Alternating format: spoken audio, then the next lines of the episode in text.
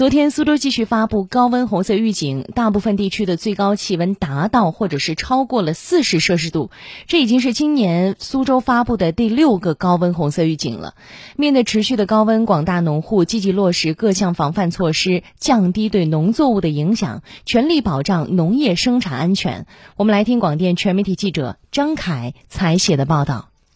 在昆山陆家未来智慧田园现代农业园区，稻田边的水泵正在不停的抽水，源源不断的灌溉用水正顺着沟渠淌入田中。苏州苏垦现代农业发展有限公司技术员陈百林介绍，目前水稻正处于拔节孕穗期，持续高温天气会对水稻生长带来不利影响。一旦田间缺水无水，高温热害会更加严重。不上水的话，会导致我的那个水稻在现在拔节期的时候不能进行灌浆，然后不能进行灌浆的话，会导致它的最后那个果实没办法，就是说长成，最后会影响一个总体的一个产量。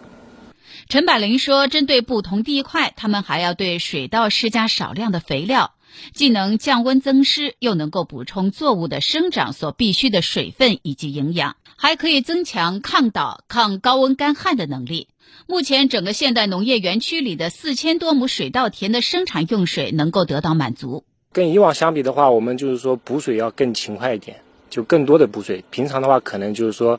呃，五六五六天补一次，现在可能两三天补一次，就是频率会多一点。市农业部门提醒，当前全市水稻正进入供大穗、夺高产的关键时期，对高温越来越敏感。各地要加强稻田的诊断，加强科学指导和技术服务，以水调温、叶面喷肥，全力保障农业稳产增产。而在昆山玉叶智慧农业产业园内，记者看到工作人员正在操作控制器，将大棚侧帘打开，保证棚内的通风和降温。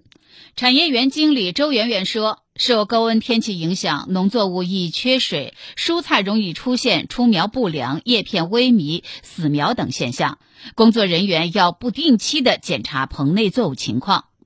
包括这个空气的，还有土壤的一个温湿度。根据这个情况，我们会调整我们的田间管理。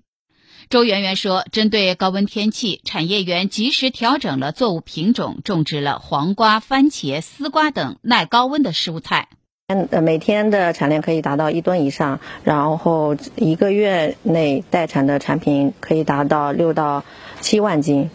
农业部门也呼吁广大农业从业者要避开高温，谨防中暑，严格检查农机具和用电设备，确保安全。